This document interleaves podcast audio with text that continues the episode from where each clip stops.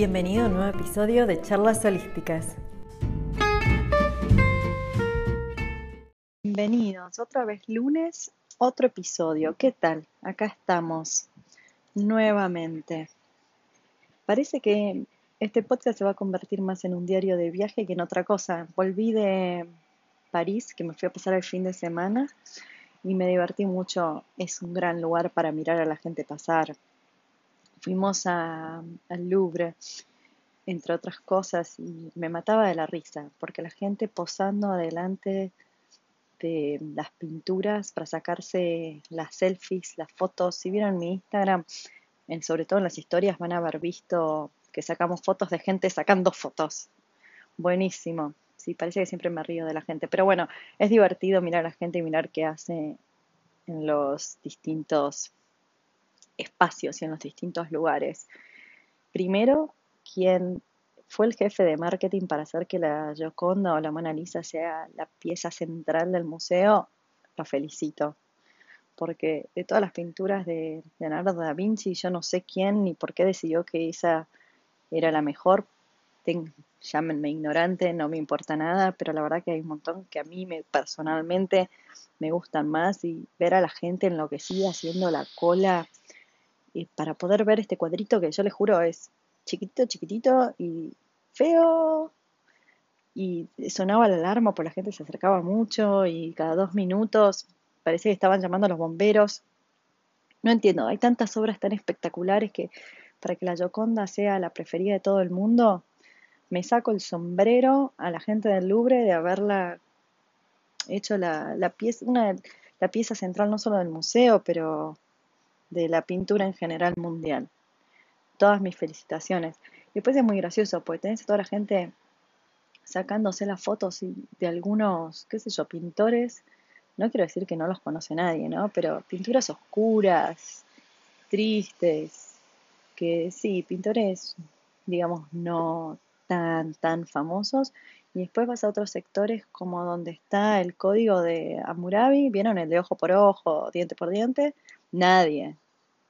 Vacío. Es es una pieza histórica tan importante y no hay nadie. Bueno, por un lado era como paraíso, porque puedes agarrar, leer toda la descripción, enterarte y todo, pero por otro lado es sorprendente, ¿no? las elecciones que cada uno hace sobre las cosas que le gusta y que quiere aprender o, o mirar, pone un montón de cosas en perspectiva. Menos mal que el mundo es diverso porque entonces todos encontramos cosas distintas que nos parecen interesantes. París, carísimo, y se los dice alguien que vive en Suiza, así que imagínense que no está para, está para andar comiendo baguette por ahí y no mucho más, porque un plato cualquiera, en cualquier lugar, ¿eh? no les digo un buen restaurante, 20, 25 dólares, una hamburguesa, obviamente también por ahí conseguís por 15, pero digamos, para una hamburguesita, así que mejor irse a la panadería, a la patisserie y comprarse una buena baguette con jamón y queso y comérselo en alguna plaza si es que no está lloviendo y disfrutarlo, porque todo está que cuesta una fortuna. Comí una noche, nos dimos el gusto, fuimos a comer a un restaurancito chiquito que es un... Esto es lo que tiene París, ¿no? Tiene estos restaurancitos mini que tienen cuatro o cinco mesas que hacen por ahí dos turnos de comida, como este lugar que hacía, o te sentabas a las 7 o te sentabas a las 9. A las 10 cerraba la cocina, ya, se acabó. Y comprobé anquitas de rana, patitas de rana fritas. Qué cosa rica. Chicos y chicas, no se lo pierdan si tienen la oportunidad. Nunca había comido, me sorprendió lo rico. Yo había escuchado que tenía gusto a pollo. No, es mucho más delicado que el pollo eh, sorprendentemente, dentro de todo, no era de lo más caro, pero tampoco estaba en todos lados, ¿eh? No, no es que, mira, eh, vas como al Burger King de las, de las patitas de, rana, no. pero muy, muy rico. Y dentro de todo, bastante, bastante accesible. Así que les recomiendo que prueben. Para los que nunca comieron escargot o caracoles, también. Eso lo consiguen más fácil, sobre todo si están en Estados Unidos. Muchos restaurantes y barcitos franceses lo tienen como bocaditos de entrada. Muy, muy rico. no le tengan miedo a probar cosas distintas. Es como cuando vi en Nueva Orleans y comí una salchicha de cocodrilo. Buenísimo. Son gustos distintos. Pero bueno, hay que estar abierto a, probar distintas cosas cuando uno viaja para poder eh, no solo sumergirse en la cultura y todas esas cosas de, que hace la gente inteligente, pero sino también por un poquito de, aventura, ¿no? De ser un poquito aventurero y decir, bueno, si no me gusta, ¿qué lo puede pasar? Chau, no me gusta. Pero por ahí probás algo nuevo y decís, ah, mira, mira qué descubrimiento. No tomé tanto vino como uno se imagina que tomaría en París. Y lo nuevo en París ahora es que tienen sus propias cervecerías artesanales que están de moda en todo el mundo. Bueno, ellos también tienen uno que viene, se llama La Rana, The Frog, que está muy bien, muy bien. No sé si están a la par con las norteamericanas todavía en tema de conseguir esos sabores un poquito más fuertes, pero si están por ahí, no se las pierdan, no las discriminen por decir que no es un clásico francés la cerveza. Están haciendo cosas eh, muy ricas que vale la pena que vale la pena probar. De vuelta, una cerveza, un vaso de cerveza entre alrededor del estándar son 8 euros, que no es poca plata, pero bueno, tampoco es que uno se va a tomar 15 vasos, ¿no? Yo creo que con uno más que suficiente, pero rico, no se lo pierdan si están por allá, no lo discriminen. Los croissants espectaculares como siempre, como se dan cuenta, me la pasé morfando, me comí todo. Así que aprovechen a pasear, un cachito de decepción con la Torre Eiffel, porque después de los atentados, resulta que hasta ¿cuándo fue? Yo fui en el 2007 antes con mamá, pero después Mike, mi marido, fue en el 2014 y uno podía caminar por abajo de la Torre Eiffel y vieron esas películas como de los 80 y de los 90 donde la gente corría a través de la, de la base de la Torre Eiffel para encontrarse con su enamorado y se daban el beso y bailaban ahí en medio de la Torre Eiffel. No, ya no más. Está todo cercado por eh, plástico, plexiglass, creo que se llama. Así que no se puede pasar eh, sin seguridad. Lo bueno es que sigue siendo gratis entrar, aunque tengas que pasar por toda la seguridad y qué sé yo. Pero el tema es que adentro, ojo a la Torre Eiffel, donde todos nos veíamos así corriendo, esperando a nuestro amado que venga, todo romántico, mm, hicieron un shopping center, más o menos. Y ni siquiera uno lindo, no, un morfadero. Es, no, no es muy encantador. Mejor la Torre Eiffel verla desde afuera. Y por el lado afuera del plexiglass está todo lleno de vendedores ambulantes que venden toda la misma porquería de la Torre Eiffel con unas LEDs y qué sé yo que uno se pregunta quién los compra y después, claro, ves que a los chicos les encanta porque brillan y los padres agarran por unos pocos euros y los dejan contentos comprándole una Torre Eiffel eh, de plástico con tres luces LED que en celeste, rosa o en el color de su elección. Y, pero está realmente demasiado rodeado, ya no se puede ni caminar alrededor. Es como mucho, se le fue la mano. O sea, si podían arruinarlo, lo arruinaron. Lo que está divino es si el espectáculo que en cada hora, la tarde, a partir del atardecer, se enciende, se enciende toda la Torre Eiffel con juegos de luces, que es un amor. Y verla desde la panorámica, verla desde un poquito más lejos, sigue siendo impresionante. Así que eso es muy recomendable. Y hacer un pequeño crucero para poder, desde el Sena, para no solo ver la Torre Eiffel, pero todos los grandes monumentos, imperdible. Y eso sigue siendo un precio muy, accesible, creo que son 14 euros, una cosa así, así que eso sí que está muy bien, muy recomendable.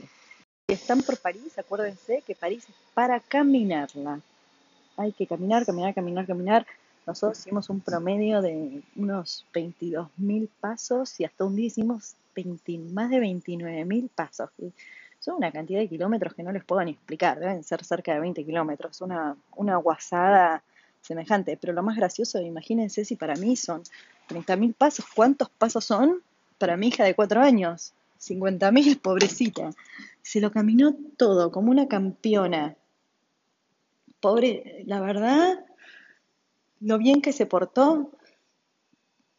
Agotada, agotada. Esta mañana la mandé al colegio porque aterrizamos ayer a las 11 de la noche. Así que estaba ya, pobrecita, extenuada esta mañana cuando se levantó, así que hoy espero que se duerma todo al volver del cole y que sea un día, una noche de recuperación.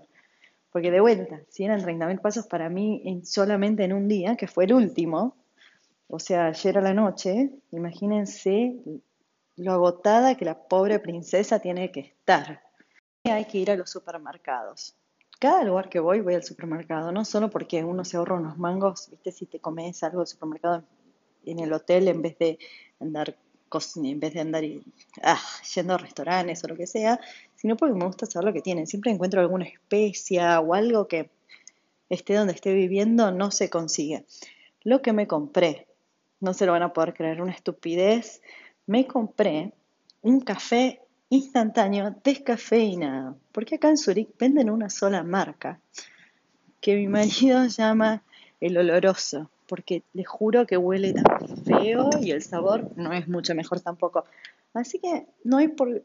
Uno a veces encuentra así cositas que se trae. Uno pensaría, ah, de París te trajiste una cartera Louis Vuitton, una Chanel. No, eso es carísimo, es imposible.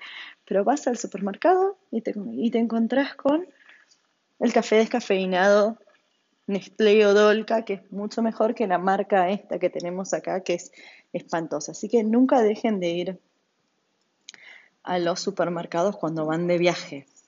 Y con esto les dejo de molestar con el tema viajes, vacaciones, fines de semana largos y podemos pasar a otra cosa.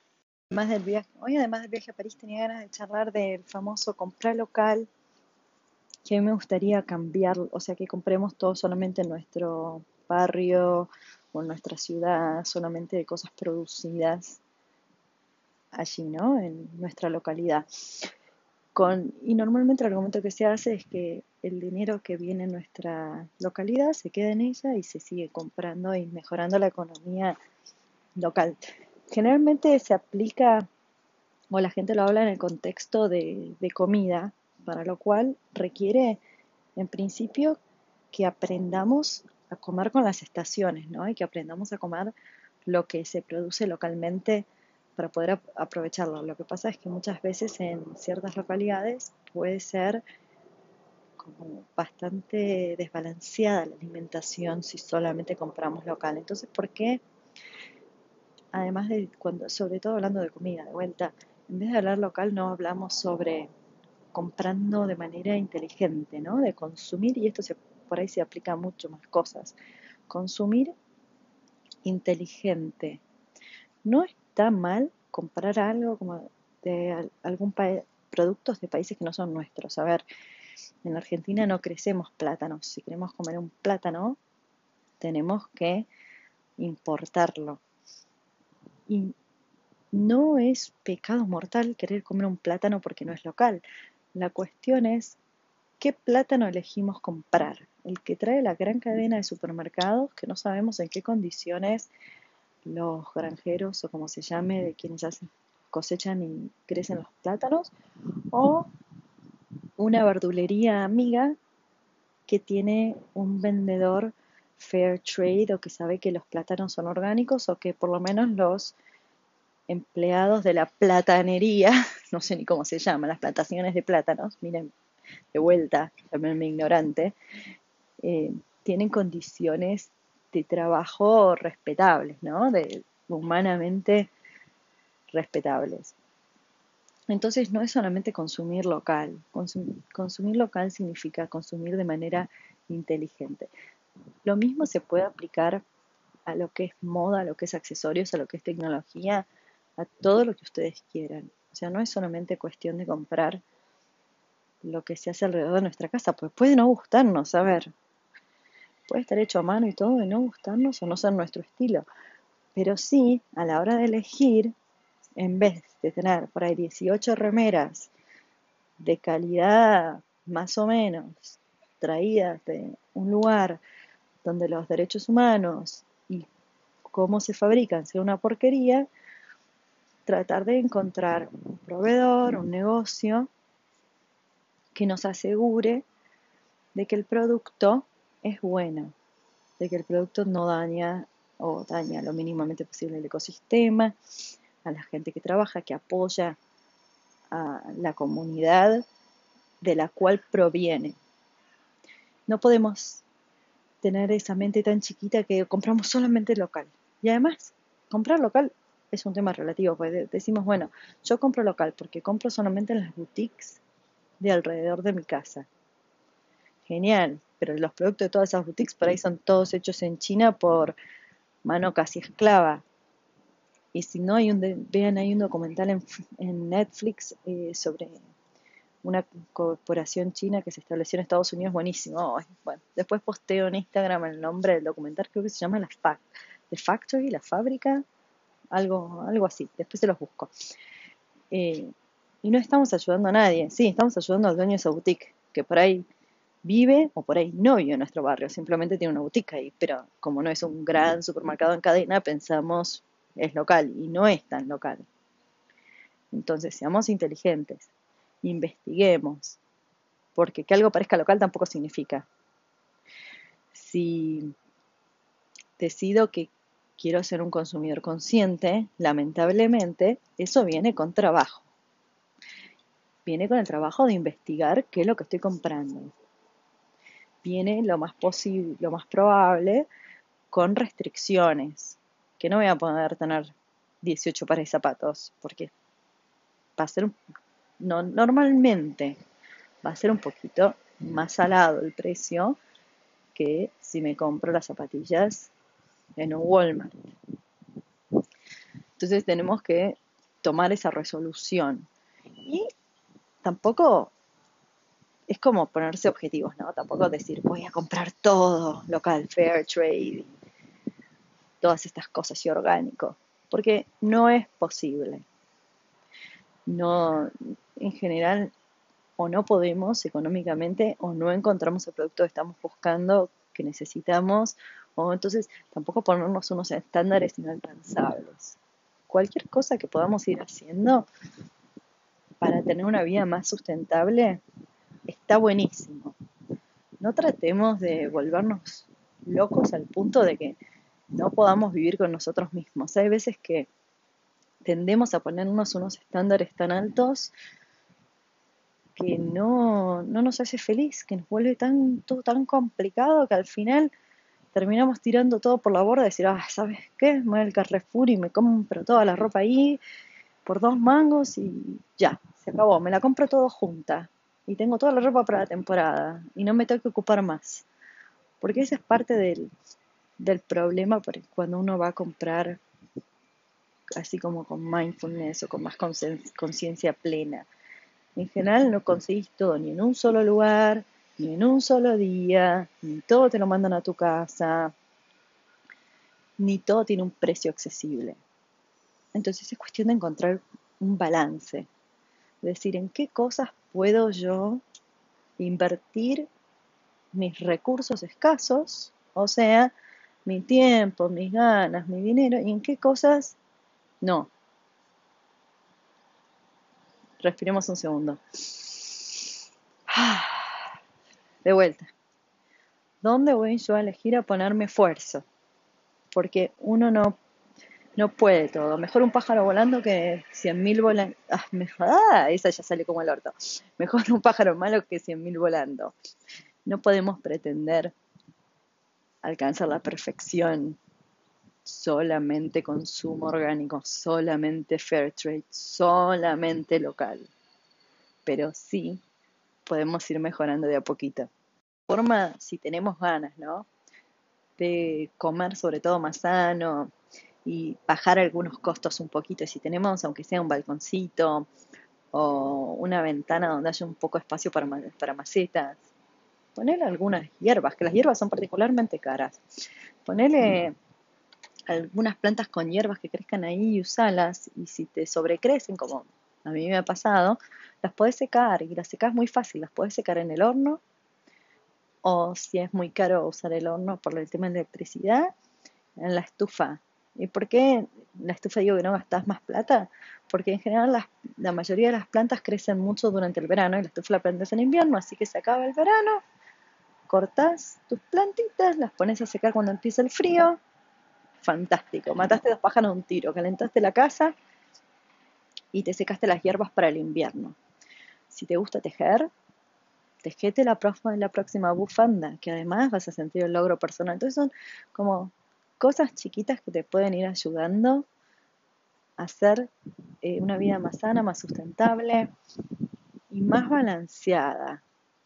Tampoco eso de volvernos locos nunca ayudó a nadie. Este año agarré y me compré una deshidratadora, que no son tan caras como uno hubiese pensado, ¿eh? la verdad que bastante bien. Entonces cada vez que veo una oferta de frutas, agarro y compro. Por ejemplo, hay muchas veces que si es época de manzanas, que te venden manzanas a rolete, agarro y me compro las manzanas, las corto en rodajitas, las meto en el deshidratador, lo podés hacer también con el horno. Esto ya con la estufa me parece que no te alcanza, pero con el horno lo puedes hacer. Y después lo pongo en Ziplocs bien selladas al vacío y tengo un snack súper sano para un montón de tiempo. Y también con lo que queda muy bien que hago esto mismo son con los chilis. Porque los chilis acá a veces los venden muy baratos, pero tenés que comprar una cantidad mínima. Y yo no como así súper picante. Entonces agarro, compro la bolsita de chilis, los corto al medio, le saco las semillas porque si no yo me muero del picor. Y agarro y lo pongo en la deshidratadora. Después ya tengo chiles para como la mitad del año más o menos. A mí 3, 4 chiles me duran 6 meses. Pero bueno, son cosas fáciles, depende de que haya en tu región, compra local. Fíjate que está en temporada y por ahí lo podés deshidratar para tenerlo para cuando no está en temporada. De esa manera también eh, como que te apañas un poco con los cambios, ¿no? Cuando deja de haber una cosa, ah, bueno, tengo deshidratado, lo puedes a veces rehidratar por lo menos te sacas el gusto de comerlo de comerlo como snack. Volviendo al tema principal sobre comprar local y ese tipo de cosas. Yo, por ejemplo, no tengo problema con comprar chino, con que sea la industria china. Mi problema es el estado en el cual trabajan los chinos y cómo hacen para producir y qué costo para la naturaleza y qué costo humano utilizan para producir esas cosas tan baratas. En este documental, por ejemplo, contaban que primero trabajan unas 12 horas al día y viven en los mismos lugares de trabajo y por ahí ven a sus familias una semana al año con suerte y para casarse se casan en la fiesta de la empresa, obviamente con compañero de trabajo porque no ven a nadie más. Imagínense, es como si fuese un campus universitario donde lo único que tenés son compañeros de trabajo y si tenés hijos no los, no los podés ver más que un par de días al año, una semana si tenés suerte. Eh, ¿De dónde salen las materias primas? ¿Cómo eso, ¿no? No, no es un problema con que sea industria china. Y lo mismo con, con todo, no es cuestión de que sea, no es que venga de un lugar, que sea una nacionalidad o, u otra, o que sea de un país en desarrollo, subdesarrollo, tercermundista, en camino de desarrollarse, en camino de subdesarrollarse, más, sino el tomarse el tiempo de decir estoy de acuerdo con cómo esto fue producido. Hay algo en la manera en que yo pueda ayudar para dar a entender que no estoy de acuerdo con, con estas metodologías, con este framework, con este paradigma de trabajo, ¿no? Es, es más, pasa más por ahí que de dónde viene. El tema es que es más fácil identificar estas cosas cuando uno lee la etiqueta y ve de dónde viene. Obviamente uno ve hecho en China y decís, mm, esto está, probablemente no estoy de acuerdo con la filosofía. Pero después hay otros lugares que son más grises, está hecho en Pakistán, está hecho en India, está hecho en... que sí, es mano de obra mucho más barata, pero no necesariamente significa que sea mano de obra eh, pseudo esclava. Está bien. Es, entonces, por eso digo que lleva trabajo personal el poder tomar la decisión de qué comprar y ser un consumidor eh, inteligente. Y esto se ata mucho con todo esto de si estás escuchando este podcast es porque te gustan las cosas holísticas, es porque estás buscando tratar de tener una vida con un buen sentido del humor, pero con cierto nivel de armonía. Y no es solamente un aspecto, no es no es solamente meditar, no es solamente hacer ejercicio, no es solamente comer de manera saludable, no es solamente tratar de no dejar que te coma vivo el estrés. Es también mirar a tu alrededor y pensar filosóficamente o de una manera un poquito más abstracta con qué estoy de acuerdo y que estoy, em, que estoy dispuesto de alguna manera a sacrificar. Ya sea malo tiempo, sea malo no comer más papas fritas, llámalo lo que lo tengas que llamar. Pero algo tiene que ceder. No se puede tener todo todo el tiempo. Eso está clarísimo. Tampoco tenemos que ser súper hipócritas de decir, ay, no, yo, mi vida es realística, me pongo las sales de baño, me cuido a mí misma, no me trato de no estresarme, medito 20 minutos al día, pero después me compro la versión trucha del iPhone hecho en Corea del Norte porque me sale 100 dólares en vez de 500. Bueno, no, tal vez pensaba en comprarte un Samsung, que está, ¿no? O sea, tratemos de, es tratar de evitar un poco la hipocresía también. Entonces hoy te quiero dejar con una sola pregunta, para que pienses, ¿qué cosa, una, una sola, fácil, podés dejar de comprar o podés comprar de una manera más inteligente para empezar a dejar el facilismo de lado y ser consecuente. Una sola cosa, por ejemplo, el pollo, en vez de comprarlo en el supermercado, podés ir a estas tiendas de granja que además te aseguran que no tienen medicamentos y qué sé yo y bla bla, con lo cual es mucho más saludable y el precio no es tan loco. Una cosa o dos cosas poquito. Pero ¿qué es lo que podés cambiar para ayudar no solo a la ecología, sino a una comunidad? Alguna comunidad que esté cerca tuyo o más lejos tuyo. Pero la próxima vez, por ejemplo, yo ahora compré unos almohadones. Y en vez de pagar 8 dólares, pagué 12.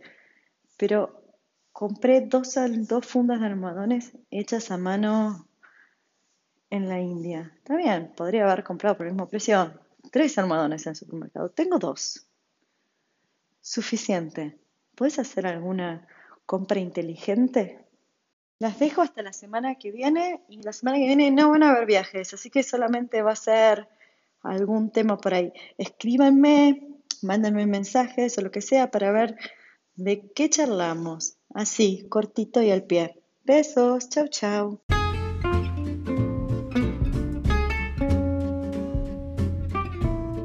Gracias por escucharme otra vez más, ya sea desde la cola del banco para los argentinos que estén tratando de hacer algún depósito o pagar alguna cuenta, o desde el auto o desde donde estés. Te agradezco de pasar este tiempo conmigo y espero que te sirviera este pequeño recuento de cómo yo hago las limpiezas en mi casa y espero que me cuentes cómo te fue. Me puedes dejar hasta mensajes de voz si escuchas el podcast. El podcast lo puedes encontrar en iTunes, Google Podcast, en todos lados.